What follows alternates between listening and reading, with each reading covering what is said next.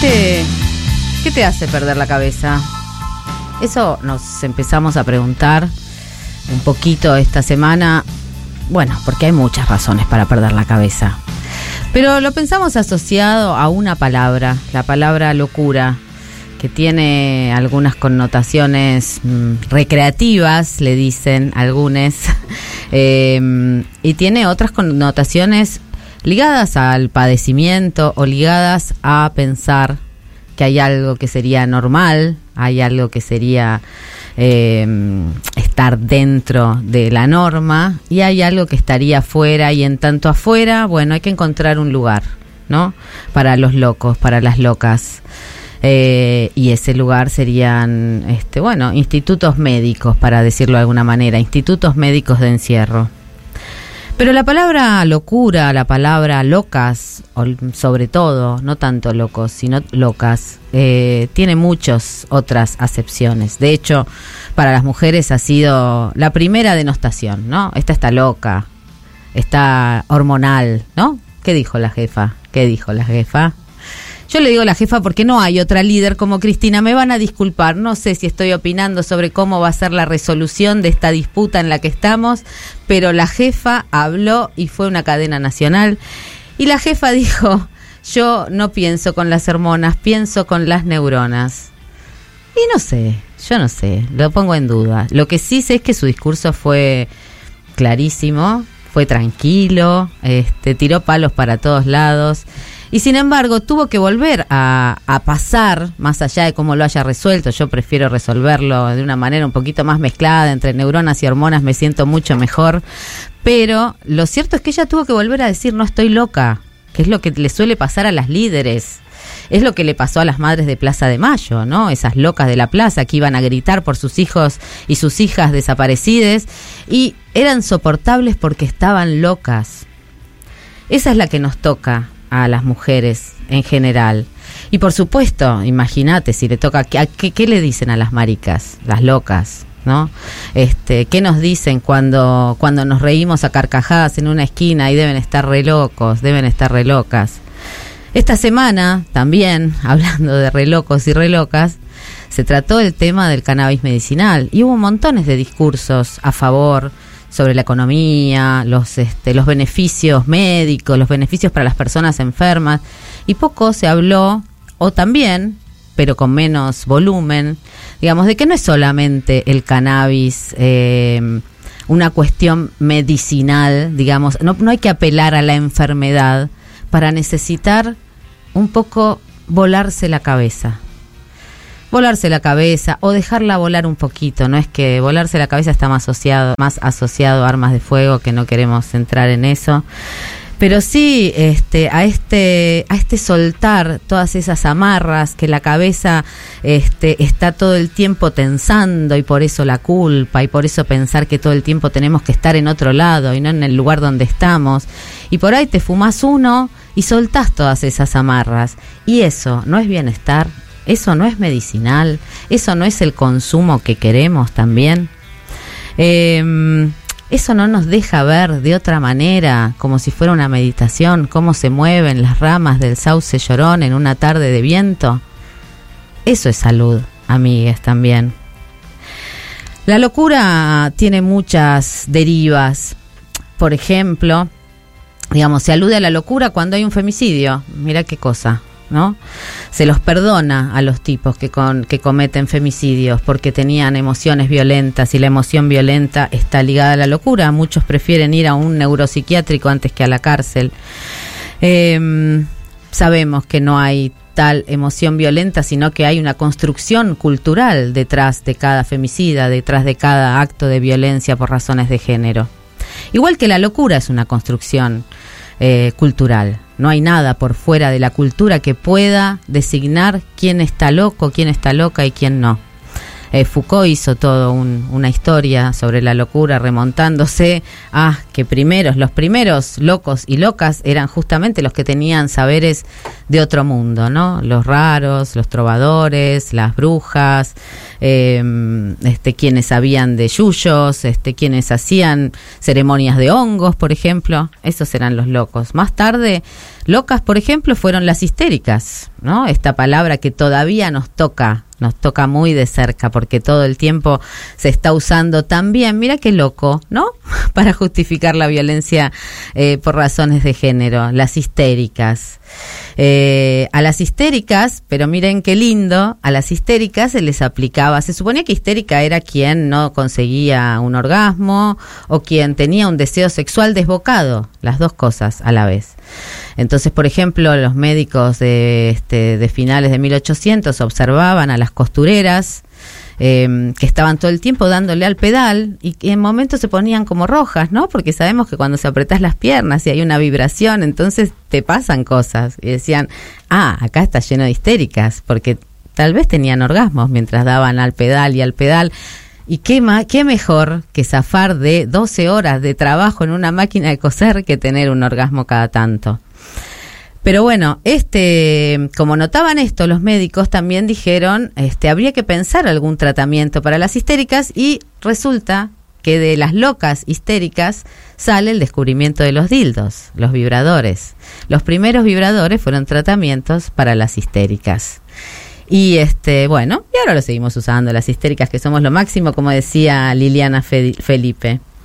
De todas maneras, no quiero olvidarme del padecimiento de quienes mm, no, no toleran este, este mundo, no toleran esta sociedad. Si no hay locura por fuera de la cultura es porque la cultura es una enfermedad misma, ¿no? Todo este sistema en el que vivimos, que tantas veces describimos, de levantarnos temprano, de cumplir con un horario, de cumplir con un deber ser, de tratar de encajar en el molde, de cumplir con las metas que nos proponen, tener hijos, estudiar, recibirnos, conseguir un buen trabajo, tener un buen sueldo. Todo eso genera locura. Entrar en los moldes de la belleza, entrar en los moldes de género. Esos padecimientos que quienes no encajan sufren y son aislados, en realidad un poco hay algo que todos compartimos, lo que pasa es que no lo queremos ver. Yo para terminar, hoy, aun cuando me pase tres pueblos con esto, como nos pasamos siempre, les quiero contar la historia de Anita. Anita es una chica que a la que yo cuidé desde muy chiquita, amiga de, mi hija. Eh, Anita tiene diagnosticada como psicótica ha pasado por muchas etapas, hemos tratado de ampararla de muchas maneras, por, como, como en tanto diagnosticada y dependiente de una medicación y dependiente de un tratamiento y de que alguien le diga que sí puede vivir en sociedad o que no puede vivir en sociedad, ella se ha escapado de eso, expuesta a la violencia machista. Resulta que Anita se embarazó, tiene ahora unos 32 años, se embarazó y decidió que su embarazo iba a ser... Eh, su patrimonio particular, iba a ser su lugar de poder, su lugar, no sé, de goce, anda a saber todo lo que pensó Anita, pero lo cierto es que em, el viernes tuvo su parto sola en su casa. Las vecinas escucharon los gritos y llamaron a la policía y a los bomberos. Llegaron la policía y los bomberos, ella tenía su bebé sobre, sobre el pecho y ya no lo dejaron tocarlo más, lo separaron, no sabían cómo cortar el, cordón umbilical, entonces los tenían a uno y al otro, ¿no? Vino la institución ahí separados, como no lo cortaron a tiempo, este, la sangre del bebé un poquito se, se engrosó y lo llevaron a Neo, bueno, entró en la institución. De todas maneras, Anita hizo esto, parir. Y yo pienso, cuántos saberes nos han sido ocultos por esta necesidad de ser normales. Cuántos saberes que tenemos y que no y que desconocemos, como el saber parir. Eh, el parto es uno de los hechos más intervenidos por la cultura y por la medicina. Y sin embargo, parir es algo que se sabe, como sabemos amar, como sabemos coger, como sabemos cagar. Em, la cordura no es tan deseable como creemos. Creo que si la olvidáramos de tanto en tanto, podríamos encontrarnos con todo eso que sabemos antes de nacer y antes de que nacieran nuestras madres y antes de que nacieran nuestras abuelas. Por eso, a riesgo de pasarnos tres pueblos, hablando de la locura, te invitamos a contarnos, ¿cuándo perdés la cabeza? ¿Por qué? ¿Te gusta perder la cabeza? Nos llamamos entonces.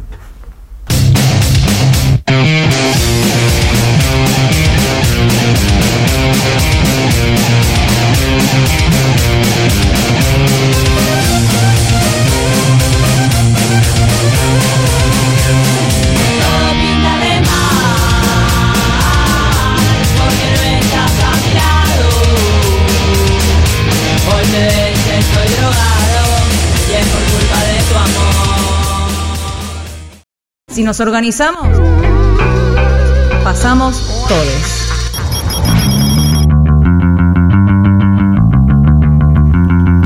¿Y estamos locas o no estamos locas? ¿Estamos loques? ¿Qué pasa acá? Pasamos todos, ¿eh? Estamos todos re locos. Todo re loque. Buenas noches, querides del otro lado. Esperemos que también estén un poquito loquites.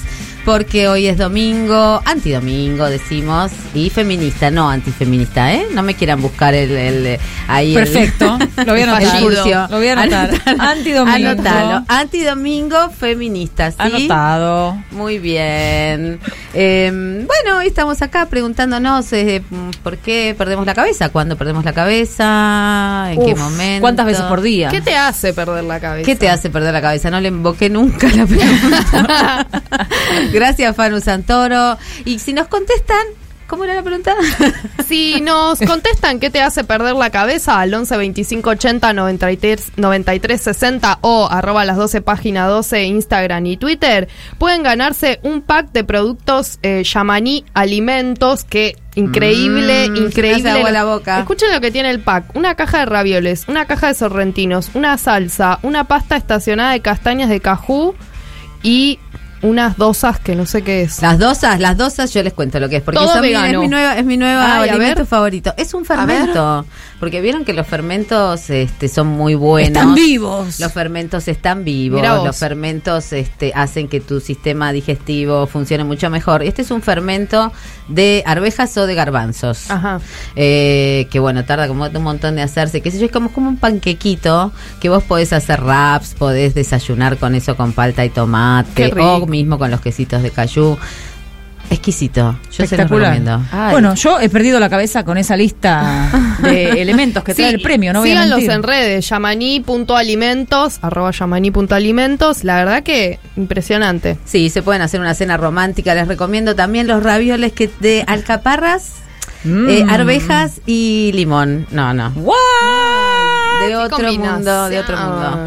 Bueno, a mí me hacen perder la cabeza bastante. Perfecto, entonces para ganar todo eso solo hay que llamar al 11 25 80 93 60 y decir qué te hace perder la Sí, cabeza. y yo tengo a alguien que ya en este mismo momento quiere participar. así Obvio, que porque escuchó- se acumulan. Escuchó No, de en- lo que se trata. Eh, María María nos dice en Twitter, me hace perder la cabeza cuando los chabones insisten en querer explicarme algo que ya sé. Ay, sí, la verdad que Mansplaining. sí, mansplaining. Tremendo. Bueno, María, ¿Y ya a estás usted, Fanu participando. Santoro, qué le hace perder la cabeza? Eh, la Tierra.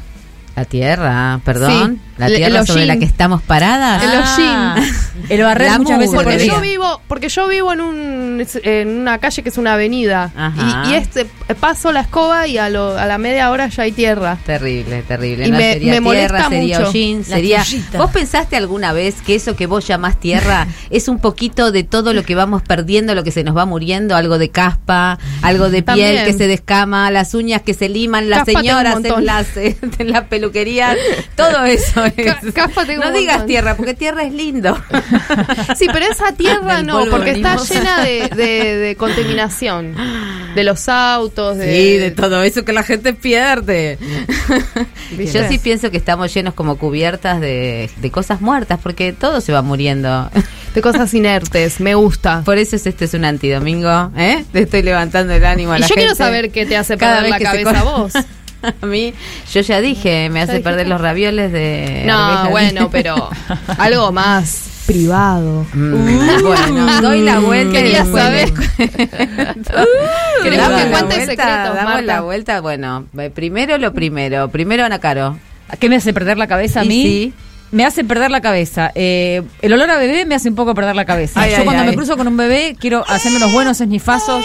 ¡Ay! Porque Señora. siento que hay ahí, no sé, algo que me, yo me doy cuenta que me hace perder la cabeza. Me hace perder la cabeza también el orden extremo me hace perder la cabeza. Algo entrar a un lugar que está muy ordenado, Sí, sobre todo una casa donde habitan crianzas que está muy ordenada y digo, ¿what? Asesino serial te da. Se me asaltan un montón de preguntas, digo, no. Eso me hace perder la qué cabeza. interesante. Le agradezco, Cristina, que me esté escuchando, sobre todo. Y después me hace perder la cabeza, no sé, el Roquefort con pera me hace perder la cabeza. Las reuniones de consorcio me hacen perder la cabeza. cabeza. No te digo, no te digo una hora pico en la ruta Cali- ¡No! Buenos Aires, Uf, domingo a las 7 de la tarde. No. ¿Qué tal? eh? No, no, no. Hay que parar el auto, banquina. Me da vuelta Me la, acordé de bajar la ventanilla. Los trámites del monotributo. ¡No! Todo eso eh, El sí- el Guaraní, cuando iba- a la gente que está pidiendo el bono de los famosos 18 mil pesos, ¿no es cierto? No, te digo que es bastante fácil, ¿eh? Bueno, Ah. ya fue. Yo vi una Un cola de la la cola. La Uh. cola no les hace, pero la cola, digo, Sí, no, la cola. No, las colas la me gusta. gustan. A mí también. Hacer cola no les hace perder la cabeza. Sí, a mí la cola me hace perder la cabeza y sobre todo cuando estás en, la, en el supermercado y, la tenés- persona se te pone a, o sea, vos estás pagando y la persona te va tirando las cosas de atrás, o sea, como no terminó todavía. Yo soy la Tu persona que está adelante, no soy la que está esperando. Yo pierdo la cabeza cuando me empujan de atrás.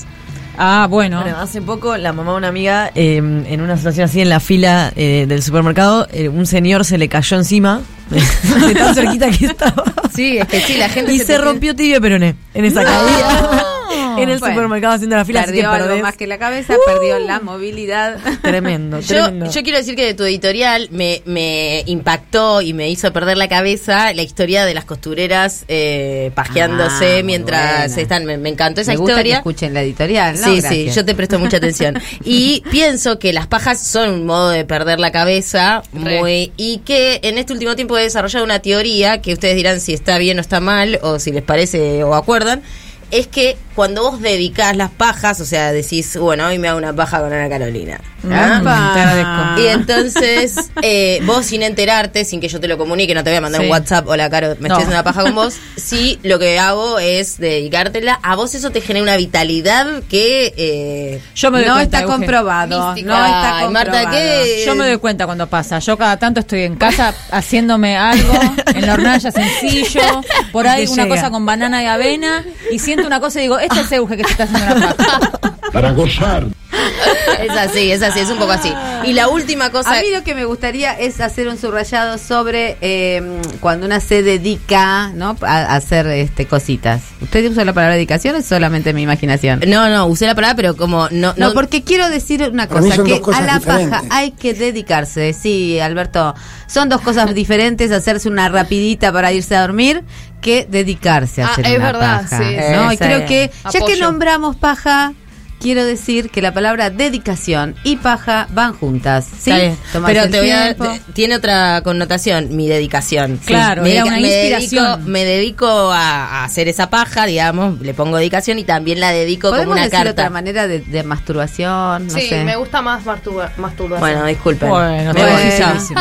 Este domingo dificilísimo. está dificilísimo, no me dejan decir paja. O sea, Es es- que lo es dijo siete veces, señora, use un sinónimo de tanto en cuando. Masturbación, autotocado. Dale, dale. Tocado. Autoplacer, Autogestión del placer. Autoexploración. Orgasmo autoinfligido, Epa, ¿cómo sale? Bueno, divino, pero eso. manopla, papirola. Me toco la empanada. ¿Meten, garfio Me- o Me estoy sopapeando la papirola. Se fue todo carajo. Bueno, no sé, no, no sé si perdimos la cabeza, pero perdimos la lengua seguro. ¿eh? Así que no sé, vamos a llamar al doctor psiquiatra de Gloria Trevi, por favor, para que nos ubique. Y después Cami Barón nos va a decir cómo pierde la cabeza, ¿no?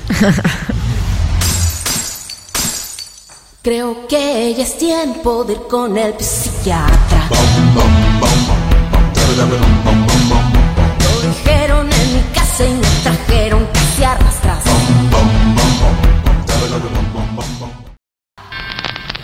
Y la perspectiva, y la perspectiva de género. ¿Aló?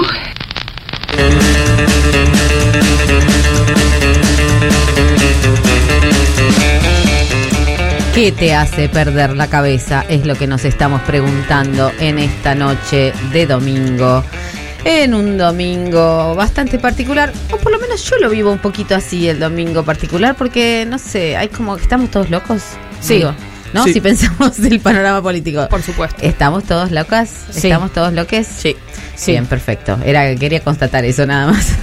Estamos todos loques eh, votando a la derecha para que no venga la derecha. No, con no, todo no, respeto. todavía te quiero decir que no estamos votando, no sabemos ni siquiera si vamos a llegar a ese momento. Pero bueno. Deseando llegar a votar para votar a la derecha para que no vale la derecha. No, no, no, no, no, no, no. Vamos a, vamos a, vamos a imaginar, como estamos tan loquitas y loquitos, vamos a tratar de imaginar que vamos a llegar al 2023 con una opción, no sé. Capaz me presento, Cristina. chicas, no sé. Ah, yo, ¿les Marta, va? ¿Les Marta, te lo vengo diciendo desde que te conozco del Yo te 98. Yo te dije, yo a vos te sigo como mínimo, no sé, una- un cargo Pero estoy diciendo Pero- presidenta, me quiero, me Claro, quiero si Por eso, por eso, presidente, presidenta. Yo te voto. Cristina, pero- cuídate, cuídate mucho. Ya te lo dije una vez. Capaz que me presento y no sé qué va a pasar.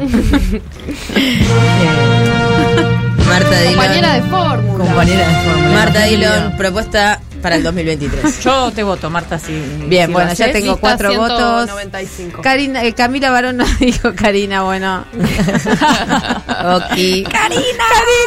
Karina. ¿Estás loca, Cami, o no Cari- estás loca? Catrina de Chanes. ¿Cómo era? Karina de Chanes. Eh, yo, yo creo que sí, yo creo que sí. Eh, a mí me gusta mucho esa frase de como que es Borrox, ¿no? Le- solo me importa, solo me interesa la gente que está loca. Y sí. Un poquito. Y la Eh, de Susy Shock también, ¿no? Que otro sea lo normal. Que otros sean lo normal. supuesto. Acá Ana Caro decía, entro a una casa muy ordenada y sospecho. Y también la, la cordura extrema eh, a mí me genera un poco de desconfianza. Callate, si tu casa está reordenada. Mi casa es un quilombo, no viniste ahora. Invito gente solo para ordenar. Ahí acá ahí se abre otra pregunta, no sé si es lo que debería abrir, pero ¿qué es la cordura extrema? ¿Quién es cuerdo? A ver, dígame una persona cuerda mm, que la gente pueda reconocer. Una. Claro. Ah, sin repetir y sin soplar. Ay, no, no se me ocurre. Estaba No. pensando en Osvaldo Laporte, pero no. No, yo creo que Alberto Fernández lo votamos porque parecía cuerdo, ¿no? Era un Bueno, señor Lo con una votamos porque nos dijo. Cristina que lo votáramos. Digamos las cosas como son. Lo votamos porque Cristina nos dijo que lo votáramos. Bueno, eh, en fin, en fin, en fin, en fin, nos estamos metiendo en el barro De la locura. El hondo bajo fondo donde el barro se subleva. Cuando el barro se subleve, no, yo sigo tirando.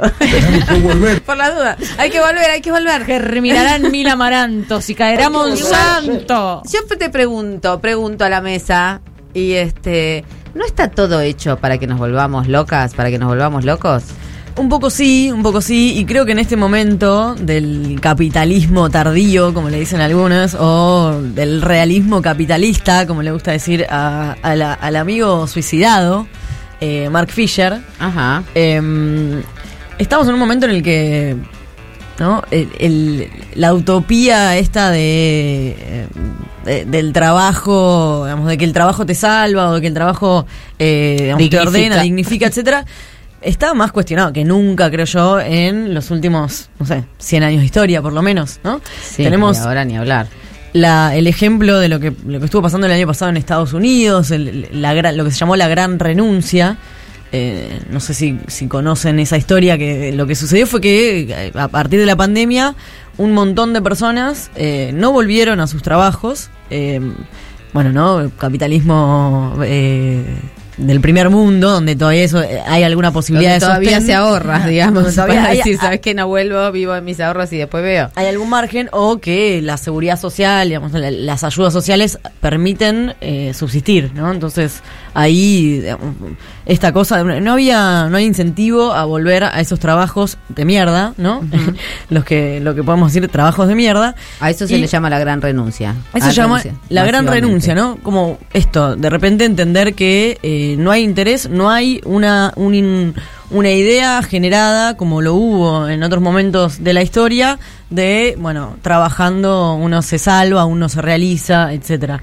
Eh, y quería traer este, a este autor, Mark Fisher, que él era un crítico cultural, filósofo, eh, muy pensador, que intentó escaparse de, los márgenes de la academia. Tenía un blog que se llamaba, donde él firmaba como K-Punk.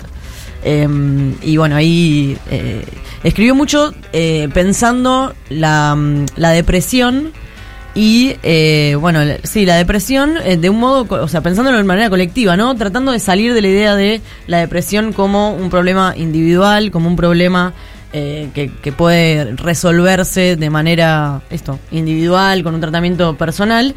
Eh, y él lo pensaba, digamos, pens- eh, juntando qué pasa con el trabajo, ¿no? Como, como las ocho horas que tendremos que estar en una actividad, digamos, y esa alienación, ¿no? Que tan, que tan bien describió Marx hace muchísimos años, de esto de la fuerza de trabajo como mercancía, ¿no? Que nos volvamos mercancía, que implica ser una mercancía uno mismo. Bueno, eh, esa pérdida de... eh, de, de- de- de- de posibilidad de sentirse a gusto con la vida, del Sí, a- disfrute, y aparte del se da ahora algo muy, muy, muy loco, o sea, o por lo menos lo vemos mucho más claro, que tiene que ver con que somos las víctimas de ese sistema y a la vez somos productores, productoras de las condiciones del final del mundo. Porque sí. tenemos que seguir alimentando lo que ahora se supone que nos hace vivir. No sé si queda claro, pero somos víctimas Sí. de esa alienación mientras estamos generando condiciones que nos van a terminar exterminando y a la vez que nos hacen sentir infelices permanentemente, ¿no? Porque la angustia es una afectación capitalista, digámoslo. Bueno, sí, exactamente. Sí, la tristeza de perder la, como la, potencia de realizarse o de pensarse, eh, esto, de, de- de buscar la propia potencia, ¿no? Y cómo estos trabajos de mierda llevan a esa despotencia, ¿no? A, a despotenciar eh, lo que cada uno podría aportar a un colectivo, a una comunidad, etcétera. Entonces, eh, esa, esa realidad, ese realismo capitalista, ese, ese capitalismo tardío, eh, digamos, generó esta atomización de individualidades que hoy ya no, parece funcionar. Entonces, esto de lo que habló Cristina también en la semana, que es em, la pérdida de confianza en, este sistema, en la democracia, y, qué es también la pérdida de, de confianza en este sistema democrático. Sobre todo, al menos así es como lo pienso yo, y es lo que me hace perder la cabeza un poco tratando de pensar otros mundos posibles y otras formas, es eh, qué otras formas de organizar el trabajo podríamos tener. ¿No? ¿Qué, qué otras formas de eh, donde de repente parte de la jornada sea trabajo comunitario, de repente parte de la jornada sea eh, un trabajo eh, dedicado o re- relacionado con lo creativo? Y como estas cosas que pasan en Europa, que están como muy de moda hablar de los días de trabajo, como que ahora se, como extender los fines de semana, ¿no? Que eso tiene... No, sí, está, no, no, es, no es solamente una moda, sino es que ya hemos trabajado suficiente. Claro, ¿no, será. ¿No será toda una mala interpretación de la Biblia y que decía que había que trabajar los domingos y descansar todos los otros días y algo pasó ahí en la traducción y de ahí vino toda la... Y acá nosotros decíamos que Acá también hay por un eso somos para trabajar, Claro, trabajar trabajamos tres, los domingos. eh, cuatro días y tres de fin de semana, que me parece perfecto. no sé. Perfecto. Sí, a mí Sí, con la precarización Sobre todo que para nosotras que trabajamos los domingos, o sea que prácticamente, digamos, estamos trabajando seis días por semana, ¿no? No sé. Sí, y Alguien que se rescate, loco, porque... Es Sí. otra forma de mirar de pensar la desigualdad, ¿no? Siempre se mira en términos de ingresos, en términos de salario, etcétera, pero si uno mira cuánto se trabaja, cuántas cuánto trabaja, cuántas horas trabajan las personas, bueno, evidentemente hay una desigualdad también ahí. eh, también, por ejemplo, quienes tienen que viajar tres o cuatro, o sea, viajan tres o cuatro horas por día. Esas son las también las desigualdades que tenemos que poder pensar. Vemos acá a Flor sí. Fretza, nuestra Acá. operadora. No, y que todos los, todos los bienes... Haciendo cuentas sobre su viaje a Liniers después de irse de la radio en Palermo. todos los bienes que se comercializan y que te pones contenta porque lo pagaste barato, lo pagaste barato porque hay alguien en con un grillete a una máquina de coser haciendo las zapatillas que como Totalmente. es re triste, Cami, hablemos otra cosa. Hablemos de otra cosa, la locura y el trabajo. Sí, yo quiero decir que a mí cuando era chica, uno de los primeros trabajos que tenía, eh, dormía en el trabajo y sentía que estaba hackeando el sistema de una manera... ¿Tu trabajo era dormir? No, mi trabajo Ah. era estar en un lugar que yo lograba dormir porque tenía que custodiar una cosita. Un bebé. Tenía que custodiar un bebé y yo decidí a dormir porque. Recuerdo, Y entonces- recuerdo el momento que Cana Caro casi pierde un bebé en su espalda.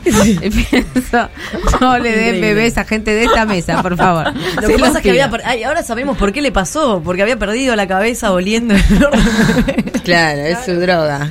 Estamos hablando de droga. Decías de que le robabas tiempo. de Le robaba a- tiempo, con- con tu sentía. Era, era un consultorio donde yo solo tenía que atender el teléfono y, y recibir turnos. Entonces el teléfono no sonaba mucho, yo me acostaba en la camilla del consultorio, dormía y dormía media hora y decía, yo esto le estoy ganando un montón, o sea, me están pagando por dormir. Divino. Me parecía, me parecía una locura. Después no lo pude repetir nunca Espero que los guardas de las estaciones de trenes no, no estén Los que- pensando lo mismo que Los que atienden el 911. Los que No, Tú sabes que las drogas te queman las neuronas. Sí, ya sé. Ah, Pero igual, no, igual. no, no sabía. Quiero decirles que Bueno, sí, María, hay un hongo que se llama melena de león que te la restituye. Así que Listo. drogadictas del mundo, con cuidado, pero sin miedo. Bueno, y volviendo a- al muchacho Mark Fisher, él decía, pasé la mayor parte de mi vida hasta los 30 años creyendo que nunca iba a trabajar. A los 20 anduve a la deriva entre estudios de posgrado, los periodos de desempleo y trabajos temporales. Y esto lo dice en un texto que se llama Bueno para nada. ¿No? Eh, preguntarse también esto, ¿no? Que bueno para nada, la sensación que genera esa distancia con los trabajos cotidianos, el no, el no tener ningún tipo de vínculo con eso que haces durante tanto tiempo, bueno, por supuesto que eso lleva al estrés y a la depresión, y eso termina diagnosticándose y termina tratándose con, por ejemplo, químicos, fisiológicos, con, con tratamientos psicofármacos, que es un poco la, la- la forma de retenernos en ese sistema productivo, ¿no? Total. Y, la, ¿Y qué es la locura hoy por, do- hoy por hoy? La locura entendida eh, en los términos en los que se nos impone es, eh, bueno, no poder cumplir un horario de trabajo, por ejemplo, ¿no? Sí, O no sea, poder cumplir un horario de trabajo, no encajar en este en los este, supuestos eh, legibles del género, este no poder eh, reírse cuando hay que reírse. No. Eh, digo, Pero sobre los- todo, eh, o sea, que todas esas cuestiones terminan en esto de, bueno, estás afuera, del- o sea, te tienen que, eh, alguien te tiene que mantener porque vos no, no, no podés trabajar. Y bueno, ahí es donde, me- digo, eh, ¿quién está más cuerdo que el que no encaja en un sistema tan loco, no? Total. Volvemos a esa, a esa reflexión y seguramente la gente de Orgullo Loco, con quien estaremos charlando en breve, eh, nos van a traer interesantes reflexiones sobre esto de la locura de trabajar y, y- y- y trabajar como loques. de 9 a 5. Y ahora vamos a escuchar Dolly Parton. De 9 a 5.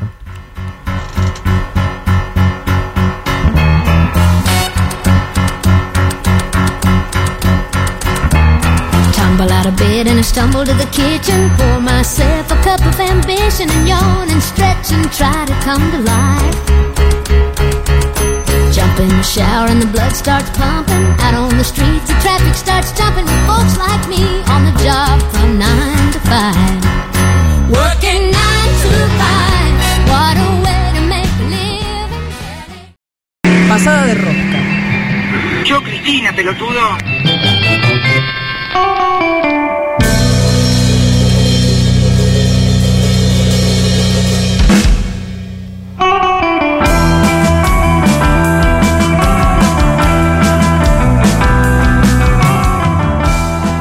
Estamos aquí, hemos preguntado qué te hace perder la cabeza y quienes quieren contestar lo hacen al 11 25 80 93 60. Acá dice, las injusticias me hacen perder la cabeza. Muy bueno el programa. Margarita de Villa Urquiza. Bien, Margarita, Me a mí gusta, también me hacen perder la cabeza. Y sí, es como un clásico. Bien, y tenemos igual a una persona aquí conectada. Se llama Javier Samaniego García. Es artista con cirrosis, marica devota, integrante del colectivo de artistas discas, loques y parias, llamados por sus siglas Gaya. Es de Tolosa La Plata y coordina un grupo de artistas devotes del Gauchito Gil. En fin.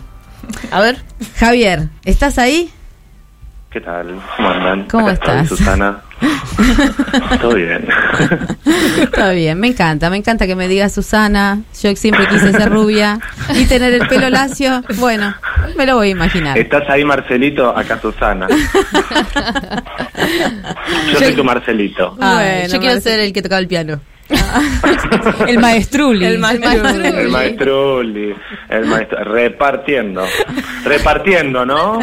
¿Qué quieren de qué esperan de nosotros con todo eso? ¿Cómo no vamos a estar lo que Por es? favor. Lo que es como, ¿cómo se decía? Loca como una cabra, por ejemplo, ¿no? Locas como una cabra, locas como tu madre. ¿Había un Loca programa? como tu madre, sí, amigas, muy amigas, Programa de Diana. radio lindo, las gemidoras estaban ahí. La Silvia gemidora, Hermosa. Sí, sí, sí, era un programa muy arriba de los 80, 90, más o menos. por ahí, 90. Más o 90, menos. más 90. Más noventas. Bueno, Más Javier. ¿me contás qué es Orgullo Loco? Sí, obvio. Bueno, eh, Orgullo Loco es eh, una movida que más o menos habrá... Mira, acá en Argentina eh, tiene poquitos años. Está de 2019. Oh, Eh, jovencites. eh, agitando la calle, sí, re joven. Igual la movida es bastante nueva, ¿viste? Eh, tiene como su primera movida, eh, tampoco tan nueva, en el 93, tiene Ujú. sus añitos. Bien. Pero bueno, quedó ¿De qué como va la movida? ¿Cómo? ¿De qué va esa movida? Mira, la movida va, eh, entre varias cosas, eh, tiene que ver con una movida vinculada a la salud mental, por sobre todas las cosas, y a la reivindicación de la locura. Es un, para que acá apago el WhatsApp, es una, de alguna manera una, una movida eh, que se asocia, viste, se le, se le llama orgullo, orgullo loco, eh, desde una perspectiva, primero, eh, que salga de lo individual, ¿no? El padecimiento mental, que de alguna manera eh, salga de lo individual, se pueda eh, encolumnar en una lucha histórica, interseccional, ahí vinculada, viste, con otros orgullos. Y tiene que ver con esto, ¿no? Con, con de alguna manera, eh, reivindicar, reivindicar eh, las violaciones también de los derechos de las personas psiquiatrizadas. Reivindicarlos, más bien denunciarlos sería, ¿no? Denunciarlos, perdóname, reivindicar el goce de los derechos y denunciar La violación la de esos derechos. Exactamente. Perdón, estoy medio limada. Recién No, yo te ayudo un poquito eh. porque como estamos, como, como, bueno, como esto viene acá un poco loco, Yo quiero saber más de la. vamos, vamos tratando de, de encaminarnos juntos. Quiero saber más. Bueno. Hola Javier, quiero saber más de la asamblea y también quiero saber del grupo de artistas de botes del Gauchito Gil. Ay, sí. De una, sí, sí. Mira, la asamblea terminó ahora recién, eh, hace, hace un ratito. Eh, estamos teniendo una serie de asambleas de, esta es la, acabamos de terminar la tercera. Eh, en esa asamblea eh, hay gente de todo el país. Se está Y armando. toda, toda gente que está, mm, podríamos decirlo, con un montón de cuidados y de comillas, diagnosticada como loca. No necesariamente diagnosticada, hay un, hay un tema, viste, ahí con, con el tema del diagnóstico, eh, pero de alguna manera que se reconozcan, digo, puede aparecer desde la perspectiva del reconocimiento de la neurodivergencia como una forma de habitar, ¿no? Ujú. Digo, desde esa, desde esa, desde esa lógica, o también pensado como un sobreviviente, una sobreviviente, un sobreviviente de, del sistema opresor de salud, viste, mental. Total. Sería como una asamblea pro locura. Exactamente, es una asamblea pro locura y es una asamblea también en, en- en el marco este hay como varios eh, discusiones, viste, hay como varios temas tensos o calientes. La pastilla, por ejemplo, es uno de los debates fuertes, viste. Hay como eh, tenés quienes te, te plantean de no a la medicalización Sí, eh, de la salud mental, otras personas te dicen yo sin la pastilla no puedo salir a la calle. total, total. Entonces hay como como una una tensión fuerte, ¿viste? También con, con toda la hay algunos eh, en, en el movimiento, ¿viste? Algunas tensiones vinculadas, por ejemplo, a algunas que son más separatistas en relación a no quieren saber nada con cualquier persona que haya pasado por una carrera terciaria vinculada a la salud mental. Ah. Digo, como no Sí. y hay otras personas que, que dicen Que no de ninguna manera hay que producir alianzas y, y un largo etcétera. Respecto de la asamblea, lo que estamos haciendo, eh, de alguna manera estamos pensando casi como, si quieren, desde la perspectiva performática de la asamblea batleriana. Esto lo tiro yo, eh, no lo nadie, pero como una cosa de la pedagogía del encuentro, ¿viste? Sí. Eh, y, y también de la, de la intención de una construcción de comunidad. No nos olvidamos, viste, que, que estamos hablando de una comunidad que tenemos muchas... eh, una gran parte una par- gran parte de la comunidad eh, todavía sigue internada viste entonces Total. es como tenés tenés quien puede de alguna manera eh, tener un, un- hacer una pancarta, hablar, digo, la triple Foucault y la mar en coche, y tenés, tenés también, viste, eh, cuerpos que están con 30 años de manicomio. Eh, Yo Entonces, te quiero, hacer, ahí te quiero lo- hacer una pregunta. que- Perdón, termina. Sí. No, no, entonces se busca la cohesión, ¿viste? Y ahí aparece la locura y la diversidad y una asamblea medio cachivache. Pero me ibas a preguntar, perdón. Sí, no, te quería preguntar porque viste que se habla mucho de la cancelación y de la este de la política de la cancelación o no este eh, y en general las cancelaciones tienen que ver, o sea, el miedo a la cancelación pensando en este en, en que alguien es acusado de alguna cosa y por eso deja de estar en el mundo con su prestigio, siempre eh, la que preocupa es la que apunta contra personas públicas, ¿no? Contra personas Sí. públicas y etcétera. Sin embargo, a las personas que han tenido un brote psicótico, a las personas que, que tienen padecimientos, este, no sé, psíquicos, podríamos decirle, pero que, o que sufren depresiones y que ellos suelen ser canceladas sin que nadie se preocupe, ¿no? Hay cierta cancelación sobre las personas que han padecido o que están eh, dentro del espectro, digamos, de, de las, eh, del sistema psiquiátrico. ¿Cómo, cómo se vive eso?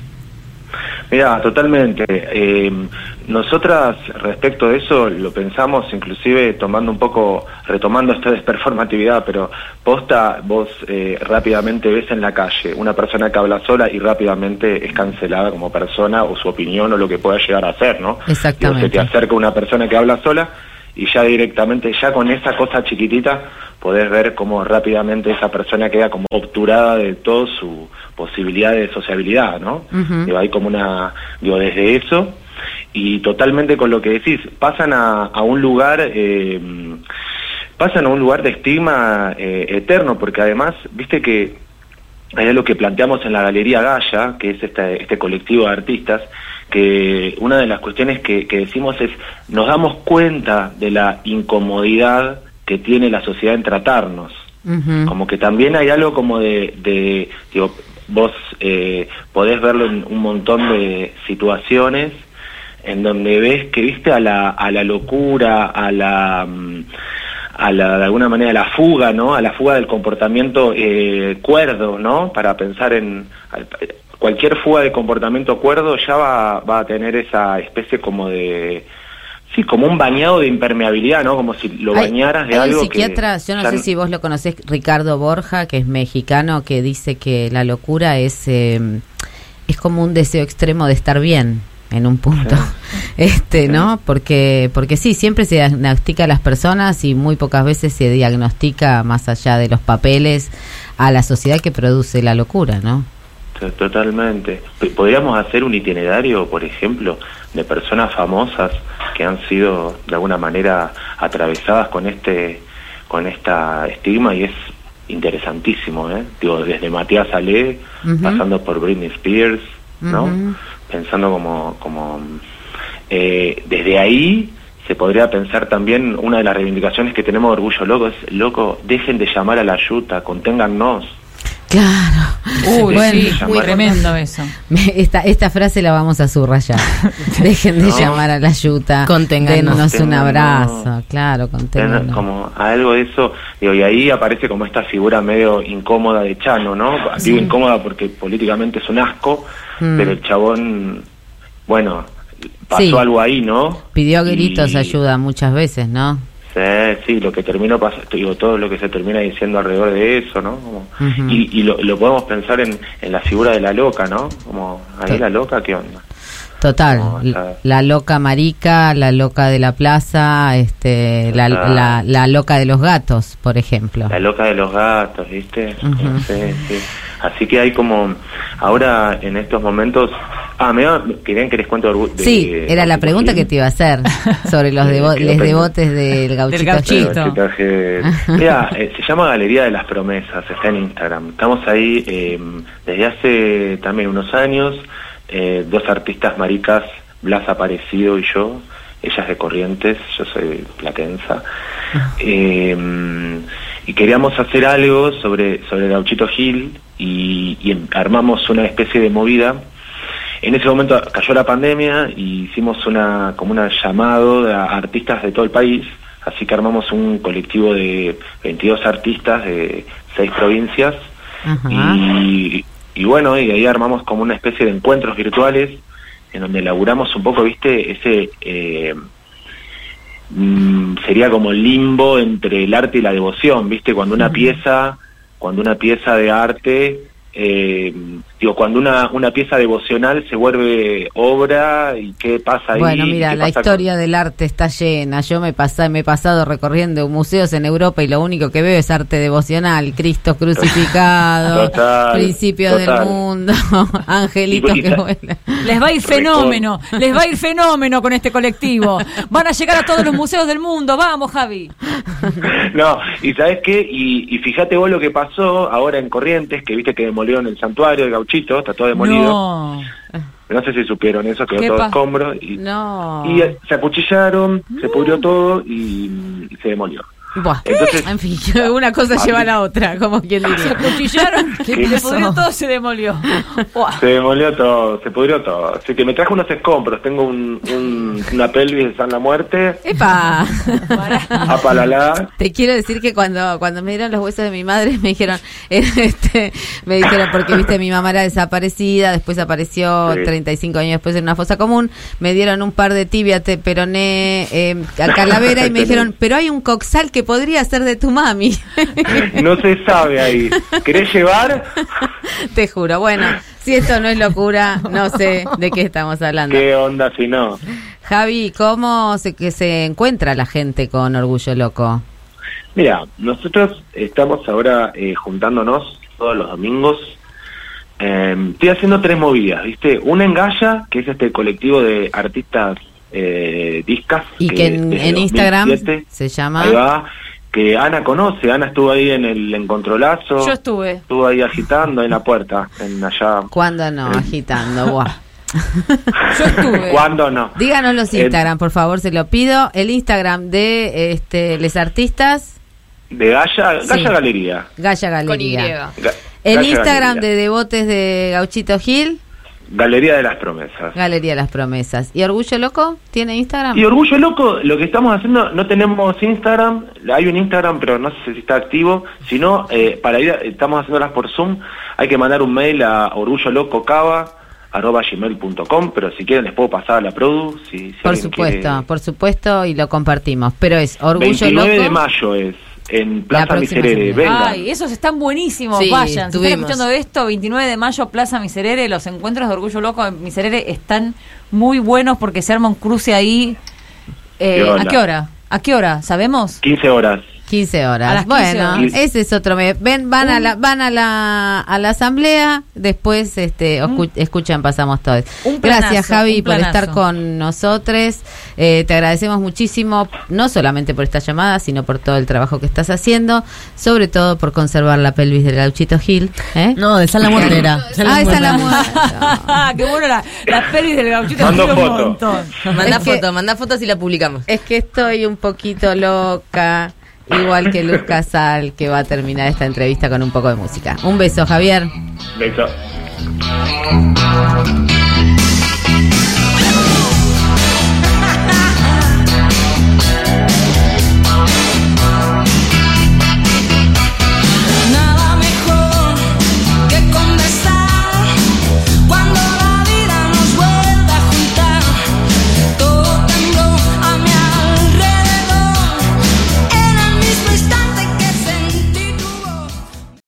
Un día prendés la radio y siempre estamos hablando de lo que pasa. Porque con todo lo que está pasando, ¿dónde están las feministas?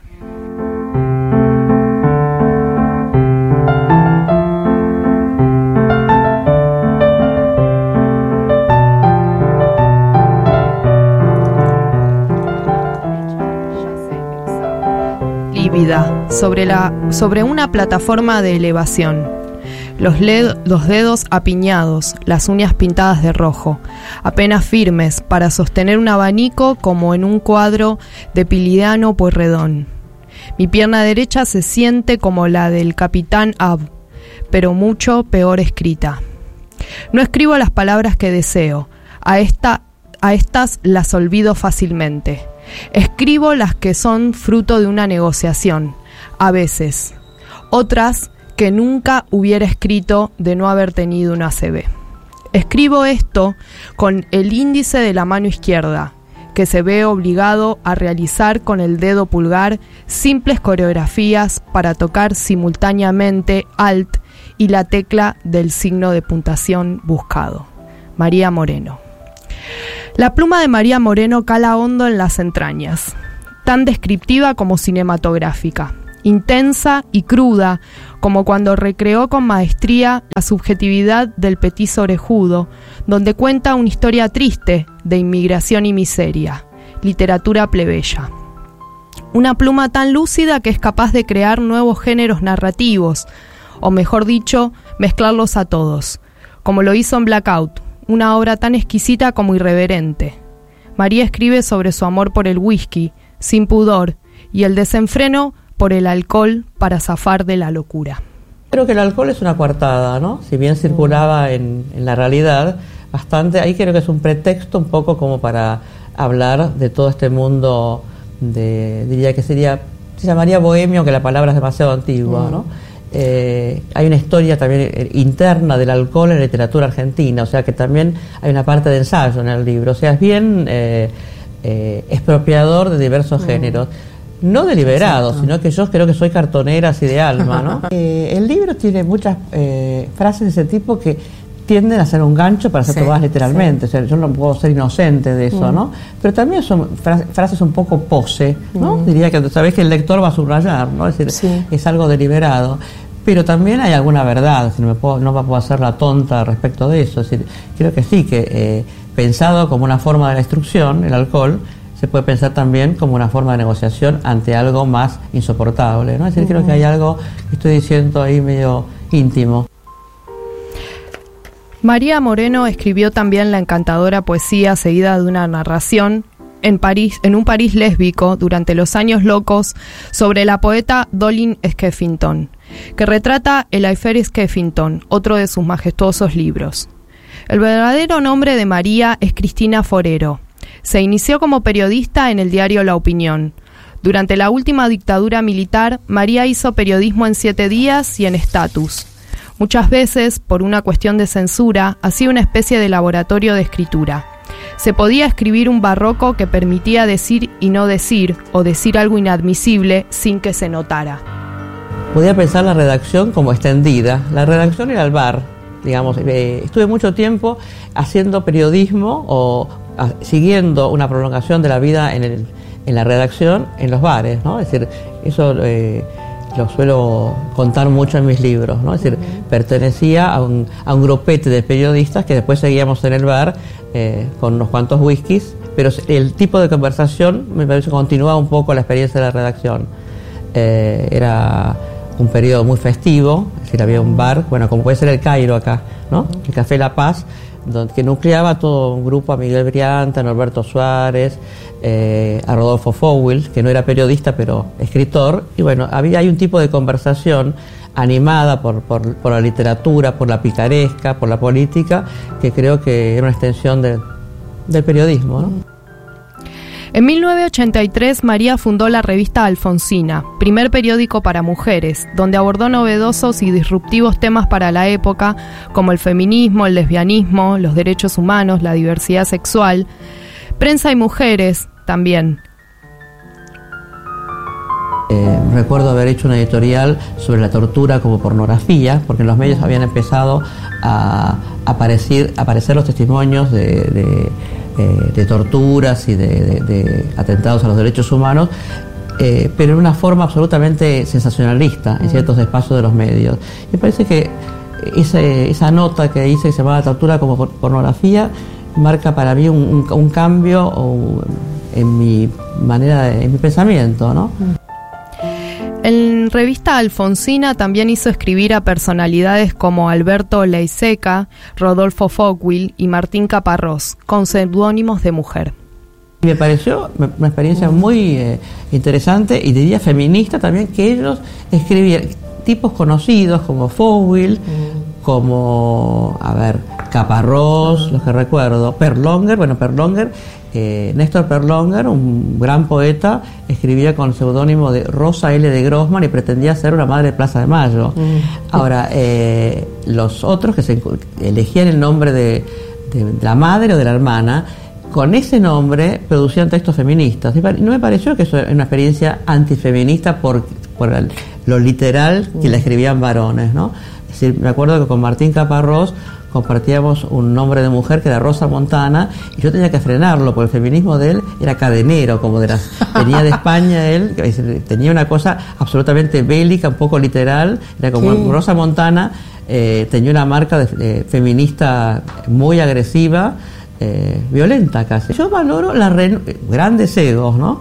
La renuncia a sus nombres propios, ¿no? Que estaban circulando en ese momento eh, en espacios de, digamos, de, de- de éxito.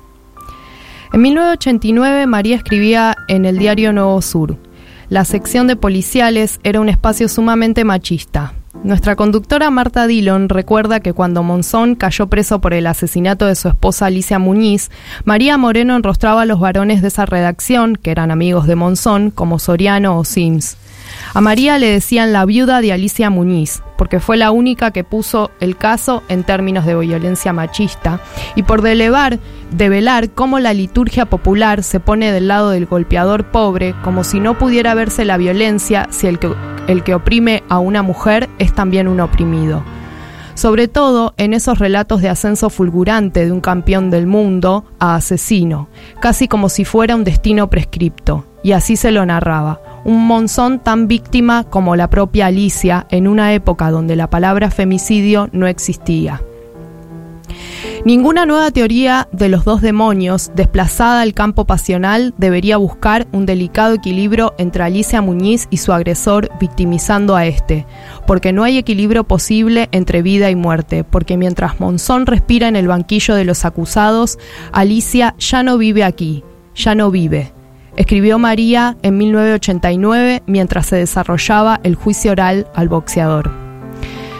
Precursora y pionera de la escritura feminista en diarios y revistas, cuando eso era una mala palabra, su libro Panfleto es una recopilación de esos artículos, crónicas y ensayos que escribió de 1988 al 2018 sobre lo erótico y el feminismo como en A Tontas y a Locas, la columna que publicó a comienzos de los 80 en el diario Tiempo Argentino, donde aviva su pluma sobre el feminismo, la diversidad sexual, la transición de los géneros, la experiencia sensual y afectiva de la ciudad como maquinaria del deseo.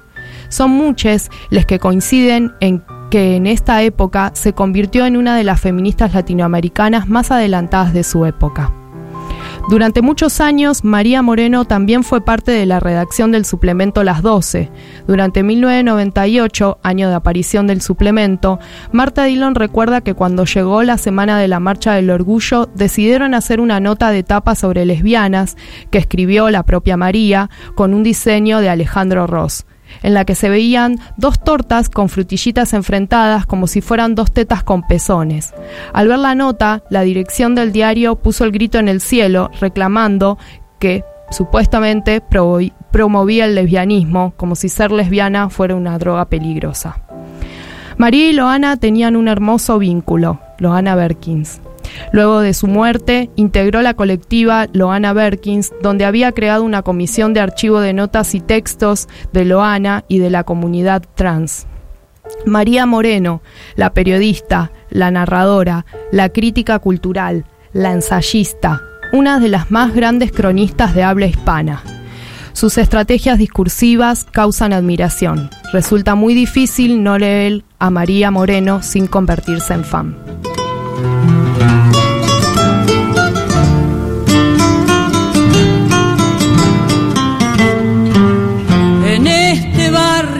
Reliquia del pasado, en esta calle tan humilde. Ayer María Moreno cumplió 75 años.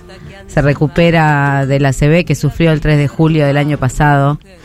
Y se han hecho subastas para acompañarla y desde acá acompañarla es mandarle un abrazo y un homenaje y un agradecimiento profundo por todo lo que nos enseñó y nos va a seguir enseñando. Feliz cumpleaños, María. Muy feliz cumpleaños. Feliz cumpleaños, María.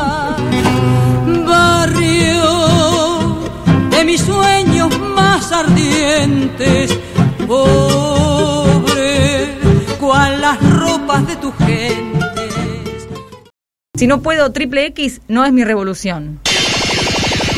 No entiendo si triple X es para llenar o ya está llenado y es triple X tipo algo porno.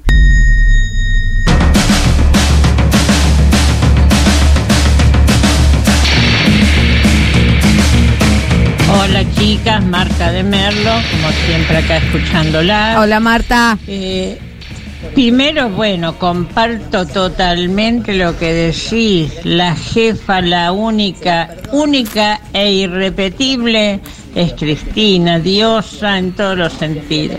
Con Y esas uñas, Marta, con ese saco fucsia. que la catalogan locas pueden llegar a estar a la altura de ella, tienen que ponerle el rótulo de loca. Y nos pasa a las mujeres que pensamos, y me incluyo, no voy a ser modesta. Totalmente. Porque todas las personas que pensamos, razonamos, te dicen, ay, vos estás loca, vos estás loca. bueno, dejanos con nuestras locuras que vamos a llegar adelante. Besos, chicas, buen programa. Beso, Marta. Bueno, es Elena desde, desde Montevideo. Eh, para mí, perder la cabeza eh, me lo, me lo, digamos, me lo da eh, el exceso de consumo de alcohol. Epa, y es epa, algo epa. que la verdad es que es un estado en el que me gusta estar. Bien, bien, Ahora, Elena. Quería hacer una, una salvedad que es, eh, no, no pondría el porro en la categoría de hacerte perder la cabeza, ¿Por sino qué? todo lo contrario. Ganas, ganas. Eh, para mí el porro es, es, es, es- Te ubica. es un iluminador. que te, te, te- te permite entender Ah, cosas mejor. ok, pero Lo yo creo que también lado. está bien. Me, me parece que es así. Deja la Te marca. abre la cabeza. No, no, no, no te enloquece. Bueno, Ah, muy y una bien. mini, mini dis- discrepancia con este bueno con Marta. Conmigo, sí. que ¿Se no, no promovería el consumo del porro, ¿viste? ¿Por Eh, qué? Simplemente promovería eh, el derecho a elegir consumir porro. Bien. Me parece Entonces, bien, acuerdo, acuerdo. Bueno, no, yo no- gracias, no, estoy promoví el, consumo este de porro yo. Antidomingo feminista. Gracias. Un abrazo a Montevideo. Un abrazo a todo Montevideo. Ojalá crucemos el charco pronto. Buenas, las estoy escuchando como siempre. El caso Anita tiene muchos puntos flojos para rebatirte. Entre ellos, si no hubiera Bueno. llegado la institución policía, ¿qué hubiera pasado con el bebé? Hubiera cortado el cordón, no- no porque ya lo había nacido. Y otros más. Eh, respecto a que me hace perder la cabeza, las madres violentando a sus hijas. Me hace perder la cabeza y intervengo, aparte, por supuesto. Me parece muy bien, hay que intervenir. Frente a la injusticia y a la crueldad hay que intervenir siempre. Pierdo la cabeza Hola, cuando... amigues. Hola, amigues. Era Juan, era Juan, nuestro amigo Juan. Hola, amigues. Juan, perdón. Bueno, soy Juan. A mí me hace perder la cabeza, a diferencia de la- el desorden. Y, eh, A diferencia de Ano Carísimo, ciudad que le molesta el orden. Me pone mal, mal, mal, mal. Esas son dos cosas que me hacen perder la cabeza. Bueno, ya saben. Bueno, amigues, un beso grandote. Besos, Juan. Les quiero. Y bueno, nos veremos. Chau, chau. Gracias. Tenemos mensajes también. Pierdo la cabeza cuando voy con mi hija Valentina con retraso madurativo por la calle y algunos pelotudes nos empujan, nos apuran, no nos dejan pasar primero o nos miran mal en las colas con prioridad y me dicen, pero tiene cara de discapacitada. Postdata, no, no, no tiene, tiene cara de discapacitada, dale. Qué suerte que todas tenemos el mismo WhatsApp, porque si no... Si no, ¿qué pasaría?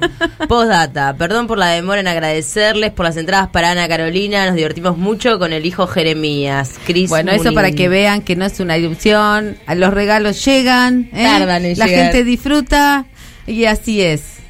Tarda en llegar eh, los regalos, pero Bien. llegan. Hoy me tuve que pelear con un montón de gente, estaba en la estación Constitución y me tuve que pelear para que dejaran pasar a un niño, a un niño era en realidad, eh, estaba la gente toda piñada sobre la puerta, un niño que tenía a todas luces una parálisis cerebral. con su familia y no lo dejaban pasar. Tuve que me tuve que pelear, dije, pueden dejar, pues bueno, me volví loca, quiero decir. Hace poco te pasó algo con, en un bar, ¿no? Que algo parecido, con una, con una situación de violencia. Sí, me volví loca también porque un señor estaba maltratando a su madre. Y entonces dije, Ah. esta es mi oportunidad de poner en práctica lo que sé de autodefensa. Muy bien. Y fue, le- les quiero decir, para quienes van a venir a mis cursos que voy a dar muy pronto en el Centro Cultural Kirchner, les quiero decir.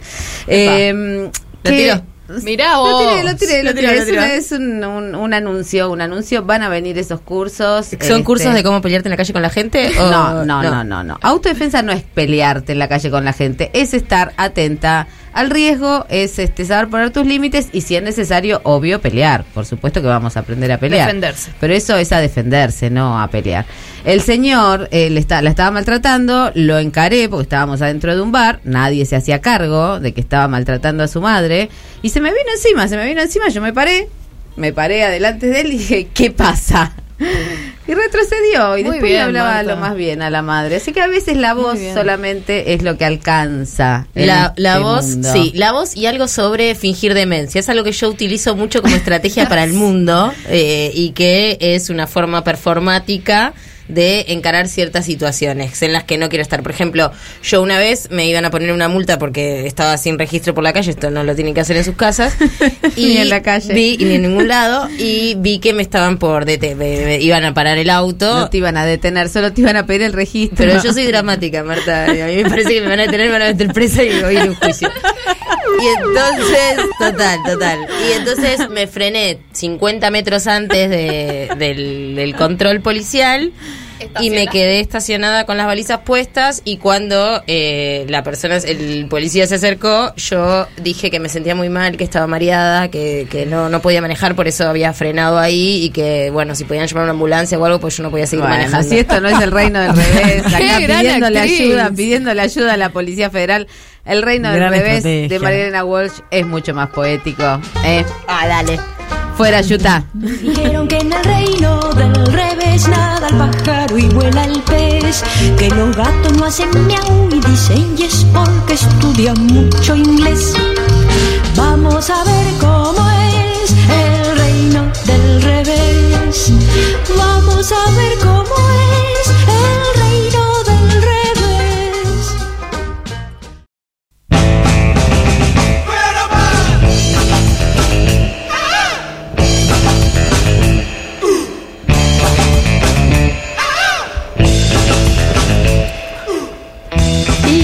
Estamos todavía en este antidomingo feminista. Y no me equivoco nunca. Las chicas Nunca. me quieren grabar cuando yo diga, ah, no, era domingo antifeminista, no lo voy a decir No, más. re bien. Bueno, pero en este antidomingo tenemos la presencia estelar de nuestro amigo, compañero, a quien escucharán mucho más seguido pronto, pronto, Sí, sí. más noticias, pasa, vienen cositas, como se dice ahora en. Se vienen cositas, se vienen cositas. Pero mientras tanto, una probadita, a ver, una probadita, una muestra gratis de Diego Trerotola, una muestra gratis, ¿no? Bien. Pero sí. Traje algo relacionado con María Moreno porque es Oh, eh, la adaptación de un libro de Fernanda Laguna que escribió con su seudónimo Dalia Rossetti, eh, que es eh, Me encantaría que gustes de mí, que fue llevada al teatro. Y Fernanda fue una de las que donó obra para la subasta, La subasta. por la recuperación de María Moreno. Ay, y además, el libro, eh, en su dedicatoria, tiene a María Moreno también. Ay, mira. Así que Está todo conectado está con todo María. conectado con Yo el cumple puedo, de María. puedo decir una cosita Dale. muy chiquita. O La obra que más cara se vendió de esa subasta, que por la que pa- aparte pujaron, es la de Mariela Scafati y se llama Marta. Qué lindo. Oh, Ah, Qué linda soy conexión. yo, soy yo. Y Mariela se, se lo merece ¿Viste la porque es una artista, es una gran artista. digamos. Mariela se Ah, lo merece. sí, Su sí, obra que se precie, la verdad es. María se lo merece es porque una Mariela la también, una sí, obra carísima puso ahí. Bueno, me encantaría que gustes de mí. Es un libro de Dalia Rossetti de principio de siglo, de este siglo, que tiene más que ver con el espacio de los 90, de, mm, de, la, de la era de- del teléfono de línea, de los teléfonos públicos. Cuando todavía había dial-up. Así es. Y, mm, y quien se propuso adaptar esta obra es Luciana Mastro Mauro, que lo hizo junto a Sol Fernández López, que es la actriz y protagonista, es una coadaptación. Luciana dirige y me mandó un audio porque le pregunté cómo fue el acercamiento a, a- a los textos y la idea de, de convertir a, a Dalia Rossetti en una obra de teatro. Así que primero vamos a escuchar ese eh, pequeño audio y después vamos a seguir con la columna. Bueno, en principio, en el 2019 participamos con Sol en un ciclo que se llamaba Enredadera, que se hacía en la librería La Libre, eh, que invitaban a armar pequeñas puestas en escena de 15 minutos a partir de la literatura de una escritora argentina contemporánea. Y en cada ciclo tocaba una escritora. Eh, a nosotros nos tocó Fernanda Laguna y ahí nos zambullimos un poco en su literatura. En ese caso trabajamos con dos novelas y eran dos actrices. Me encantaría que gustes de mí dame pelota. Y mm, después de terminar ese, ese ciclo, digamos, nos quedamos como muy entusiasmadas y había algo como muy convocante en ese personaje de Fernanda Rossetti, la protagonista de Me encantaría que gustes de mí, de Durazno Reverdeciente, una novela que está dentro de Me encantaría que gustes de mí. Eh, y ahí sí empezamos el trabajo de adaptación puntual con, con esa novela. Eh, fue un proceso que hicimos finalmente por Zoom, eh, porque nos agarró el 2020 en plena pandemia. Eh, así que un poco íbamos como tomando partes de la novela y probándolas. Sola probaba en su casa y yo la miraba a través de la computadora. Y digamos, un poco en relación a la materialidad de la novela, en principio un poco mordimos, por decirlo así, en las escenas que tenían acción, en las que además de narrar esa primera voz, sucedían cosas. Entonces ella le permitía como ir accionando y no quedar tan parada, digamos, en escena. Entonces, por ejemplo, bueno, el momento de la escena de la planta que nosotros le decimos, donde suceden como una serie de cosas donde parecía un vértigo de la acción, además de estar narrando lo que, lo que va pasando. Eh, eso fue como una primera decisión de qué tomar de la novela, qué recortar. Eh, después, por supuesto, mucho de síntesis, ¿no? Porque había como, bueno, algunas aventuras que vivía la protagonista que eh, derivaban en un fracaso, por sintetizarlo así de alguna manera, y bueno, eh, nos, nos evitamos como un montón de pasos en el medio y íbamos como a la resolución eh, de esa, digamos, aventura, de esa secuencia narrativa. Y después también, finalmente, como más al final del proceso, algo funcionó de, de invertir algo de la estructura, como algo de la linealidad de la novela. En algunos casos la puesta en escena no funcionaba, entonces trastocamos del lugar algunas cosas y extrañamente, para nuestra sorpresa, funcionaba. Por ejemplo, algo que estaba en el medio de repente fue la primera escena y todo como que se dio vuelta y a la vez cobraba como algo, eso, como interesante porque tiraba como una, un anzuelo hacia adelante y resolvía muchos pasos y a la vez dejaba picando algunas cosas que se iban a, retomar más adelante. Eso fue como interesante, fue como más sobre el final.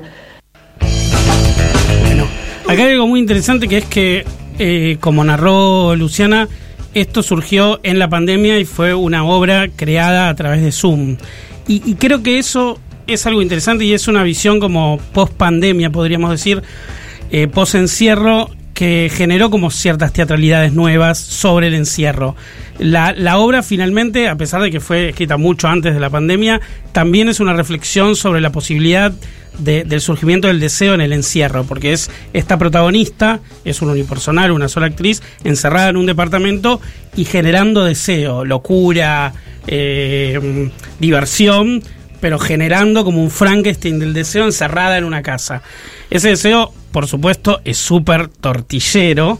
Porque la, la- la novela trabaja sobre eh, co- como una suerte de Frankenstein tortillero que literalmente hace la obra de teatro. Porque eh, en, en esta narración también que Luciana decía de, en- de, de- de trastocar las partes de la novela, construye un Frankenstein donde eh, distintos amores lésbicos, distintos metejones, directamente se, se, se, se- se hacen un mashup en un solo cuerpo. Entonces, la protagonista imagina las manos de un amante en el cuerpo de otra y crea como un Frankenstein Es un genial. poco lo que nos pasa habitualmente. Es que ¿no? es, es, es esa fantasía, Estás ¿no? con una y te acordás de la otra, qué sé yo. Es la fantasía individual, es como un teatro de, de- del deseo en el cerebro, digamos, ¿no? Cuando, cuando tenés un metejón, que es un poco...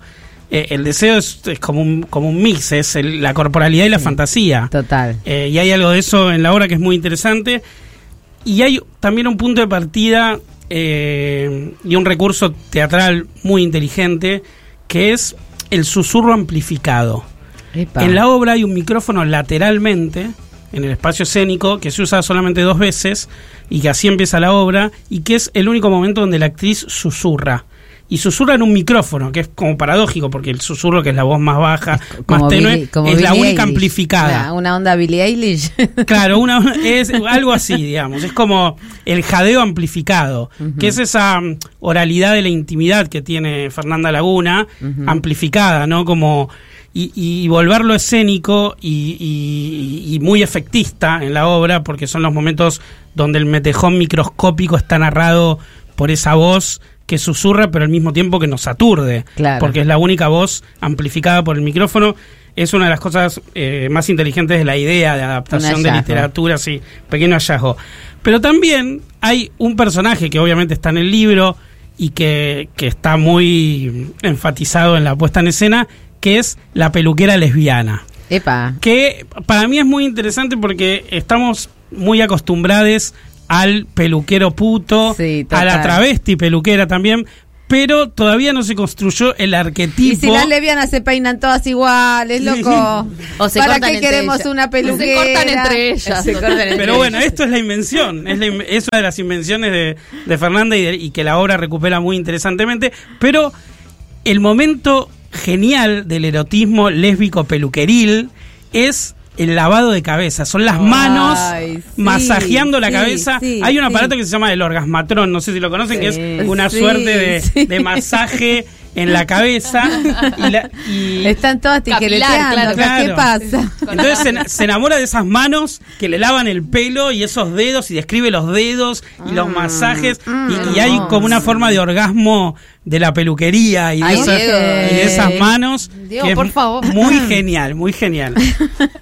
La tijereta que estamos haciendo acá, Sí. Esconde todo. Ese personaje se llama además Asilana, de la peluquera lesbiana, Ojo que es cuando muy... te vayas porque capaz que patina el piso. Sí, sí. Está muy bien eso. Eh, Se fue a la mierda.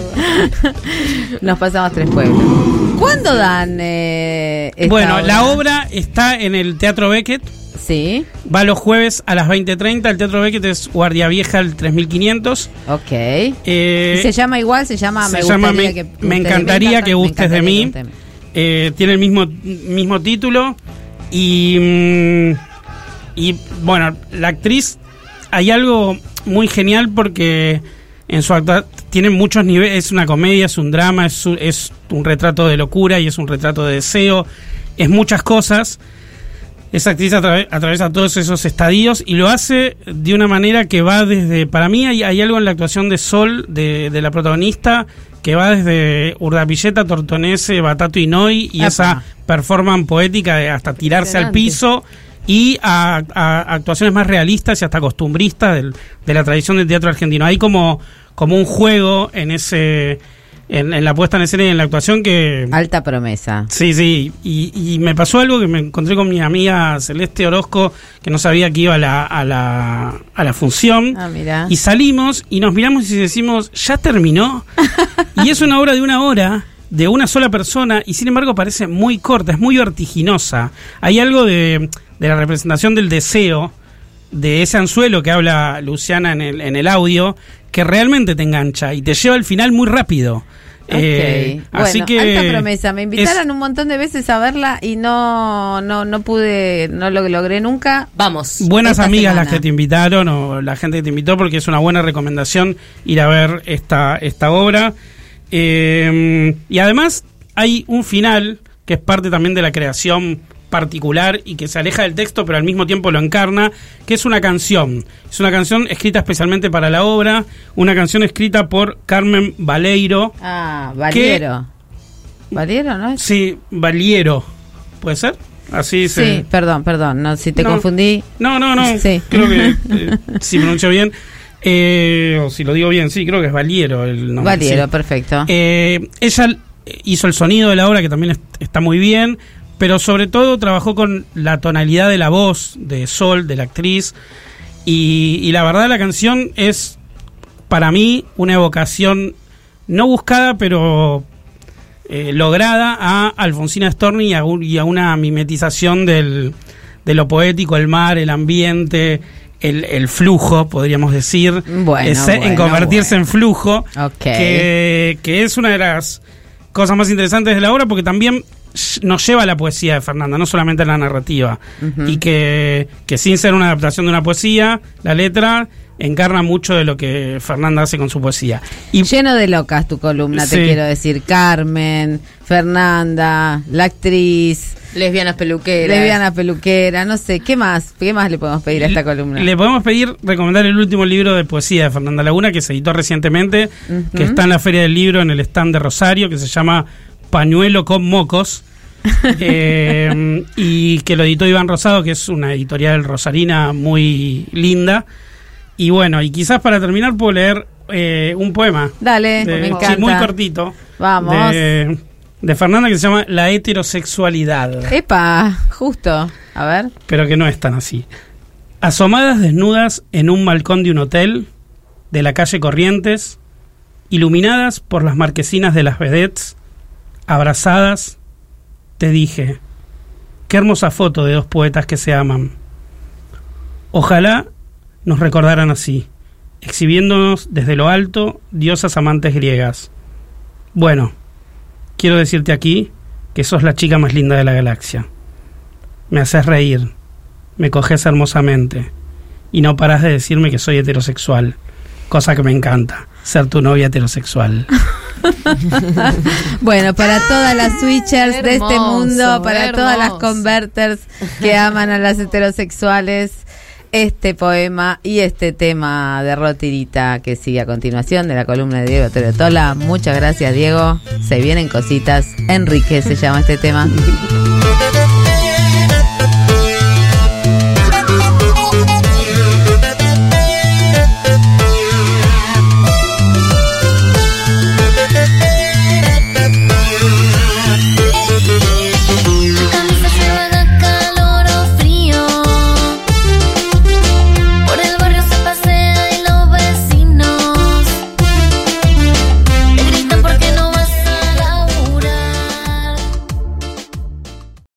La disidencia está acá, en el piso.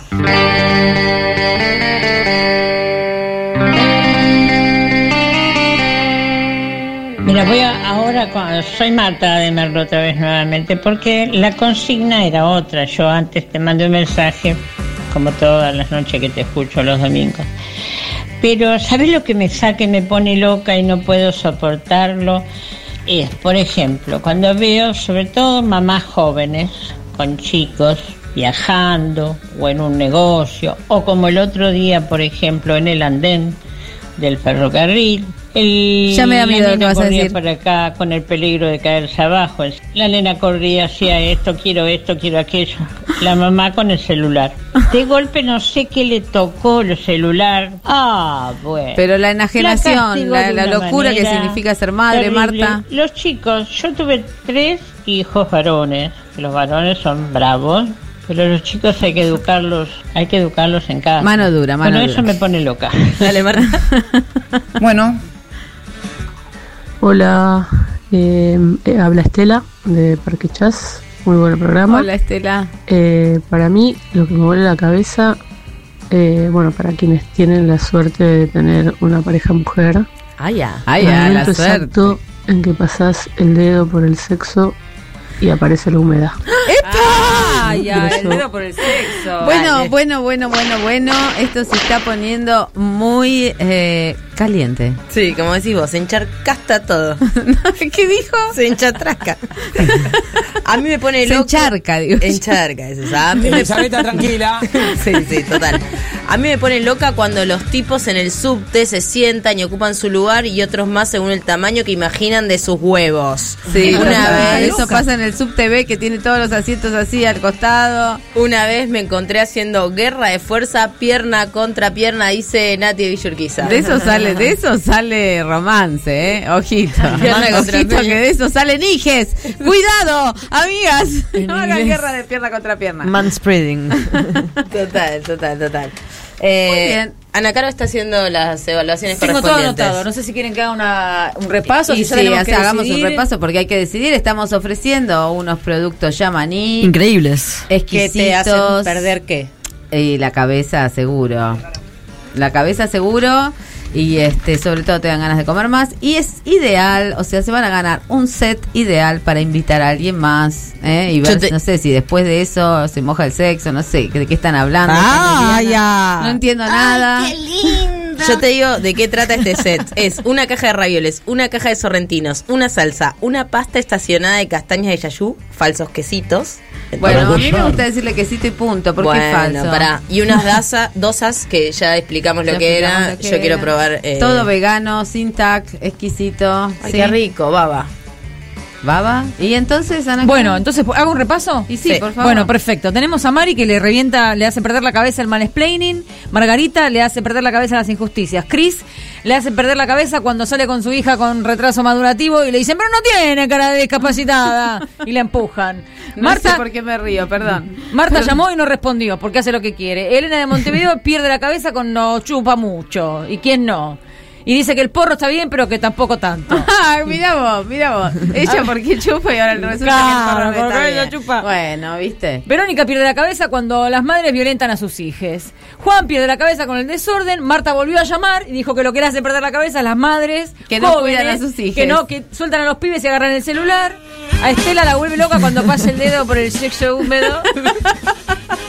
Y a Nati la vuelve loca los huevos grandes en el subte que le abren las piernas. Estoy entre Nati y Estela, no sé qué Perfecto. Oh, ganó Estela. Ganó Estela, sí, Estela. Sí, sí, 100% Se va a humedad. comer los ravioles, la salsita, los quesitos, falsos o no, no le importa, porque Los sabe que pues ya después dónde mojarlos. va a pasar el dedo por el Ya sexo tiene la húmedo. salsita, lista. Claro. Vamos, si, no- Jale. si tenés pan y no llegaron los ravioles, lo Hay mojás en la torta. salsita. Todo te está yendo al carajo. Mójame el raviol.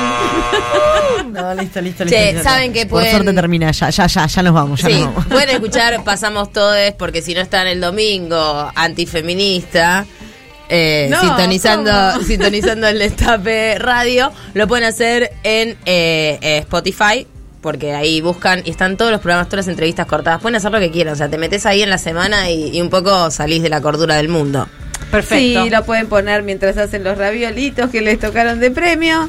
Y también pueden- pueden agarrar el diario y leer las 12 que sale todos los viernes. Porque hay cosas espectaculares. Te enterás de quiénes son las minas que están a la vanguardia de todo lo que es el reino fungi en este país. Y decís, me voy a comprar. Exactamente, exactamente eso. O no, bien, si voy a cultivar melena de león a ver si las neuronas se me dejan de morir.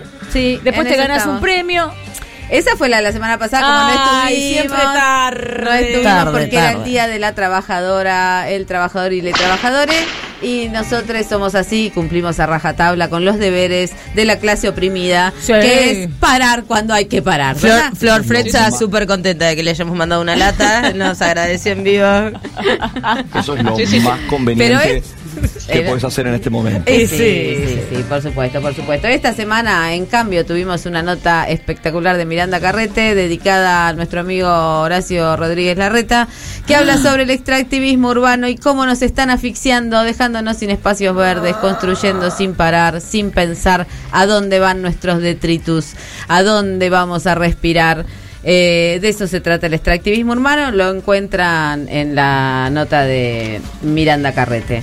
Y también, no sé si vieron, tal vez entraron en la página de página 12, se dieron cuenta que había paro porque no hubo diario en papel, ¿no es cierto? Porque hace un montón de tiempo que estamos ahí este lidiando para que los sueldos alcancen, que no alcanzan, pero bueno, de todas maneras las notas de las 12 estaban ahí Sí. y verán una foto de una chica que estaba acariciando una vaca. Vieron que ahora las vacas este, ranquean alto. Antes parecían como unos animales tontos. De pronto nos damos cuenta que no se puede estar comiendo unos animalitos de, de Dios. Sí, era ¿no? una vaca, era una vaca hablando con Malena Blanco la ¿Qué foto. nota yo era esa? La que escribió Euge Murillo, ¿o no? Oh, no, sí, Eh. la escribí. Me encanta, me Sí, encanta hablar claro. con Male, me encanta hablar con Male porque la verdad que te, te mueve. Además, tiene una crítica, la nota tiene una, la entrevista muy al veganismo, digamos. No es que, ah, listo, la respuesta es el veganismo. Lo pone en cuestión y a mí eso me parece... Sí, me parece bien porque, porque el veganismo no es algo que se le puede ir a explicar a alguien que está viviendo, por ejemplo, en este en los valles calchaquíes, ¿no? Donde lo que tiene para comer son las cabritas que No, cuida. porque esa persona está mil pasos adelante tuyo. eh, encima, en eso que vos estás pretendiendo hacer, esa persona que vive en los valles calchaquíes ya está. con Contamina- Esa, persona Contamina capaz que, muchísimo capaz que menos que vos. acaricia la cabrita y le dice, Claro. disculpame, pero te tengo que Tiene comer, una relación amiga". ancestral. No, Y no nos vamos. así, por supuesto. A ver si caemos. Y lo que sí, dejemos de comprar ropa si podemos, por lo menos por el resto de nuestra vida. No, y Eso yo sí. quiero hacer acá un este un segundo de silencio porque no nos da el tiempo, un segundo de silencio por Regine. Falleció. Regine, Regine, ¿saben quién era Regine? ¿Se acuerdan la de persona que organizaba las mejores alguna fiestas? vez alguna vez de la de la boat, porque era la época de las boats, Regine donde iba desde Andy Warhol hasta no sé.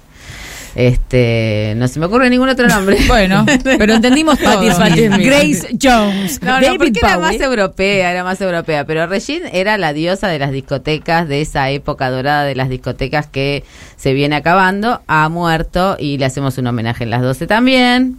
Y tenemos, eh, por último, ¿qué más les podemos contar de las 12? Les podemos contar Algo de la Feria del Libro. Alguien estuvo en la Feria del Libro, una autora seguramente, porque estuvo en la Feria del Libro. Y mirá, por ahí se llama Isa Watanabe. Pero yo no lo leí, así que vamos a Bueno, yo te, con voy, a- Ivana yo te voy a Romero. hablar de, de Isa Watanabe, porque Isa es hija de una ilustradora suiza y de un poeta japonés del que somos muy fans, Hermoso muchos. libro de José Watanabe. José varios, Watanabe. varios. Varios libros de Watanabe. José Watanabe. Y esta chica que es hija de estos dos, a mí me da un poco de pudor cuando tenés que decir que alguien es Ay, hija sí, de, sí, sí. Pero a la vez es una genealogía en la que ella se inscribe como ilustradora y ha hecho un libro realmente maravilloso que sobre que se llama Migrantes y es todo con animales, es todo no tiene palabras, es solamente dibujo a lápiz. Ah, me analógico, encanta. analógico, No sí. tiene el- el precioso lenguaje, y son idioma. animales, el libro empieza cuando ya está en curso, digamos, o sea, vos lo que ves son animales que van moviéndose, caminando, ¿no? Y este en el medio alguien muere y en el medio eso, esta, este no lugar del migrante eh, que ha servido, como no tiene palabra, para este para conversarlo con niños Sí. que están desplazados forzosamente, sea por guerra, sea por cuestiones económicas. Lo vamos a llevar a un viaje que vamos a hacer, que andamos preguntándonos por los idiomas y las traducciones. Vamos a llevar ese libro. Lo Me- vamos a ir a la feria del libro y lo vamos a comprar con plata. O lo podemos, lo podemos robar, porque lo lindo es de la editorial Lo vamos a robar. Rojo, que vamos tiene robar. los mejores libros de Uy, ilustración. esa editorial me encanta, pero qué cara que es el zorro rojo. Sí. Yo me compro todo siempre, pero qué cara que. Pero qué cara que es. Bueno, nos vamos, amigues. Esto ha sido Pasamos Todes. Si pasa una, pasamos todes. Ana Caro o Ano Carísimo. Eugenia Murillo. Euge. Aca Panda. Cami Camila Barón. Diego Trerotola. Fanu Santoro. eh, Flor, Flor Fretza. Fretza. Steph Balea, nuestra productorta. ¿Y quién les habla? Marta. Me encanta, me encanta. Hasta Ah. el domingo que viene. El domingo. Ah, y ahora sigue con corte y confección. Sí, ¿O no? María Pía López, Pía López. escúchenla. lo que amamos. Me acuerdo de todo, todavía me queda algo. No entraba en el mundo la pasión. Yo también los escucho y los voy a escuchar siempre. El espejo nos separó y te extraño cuando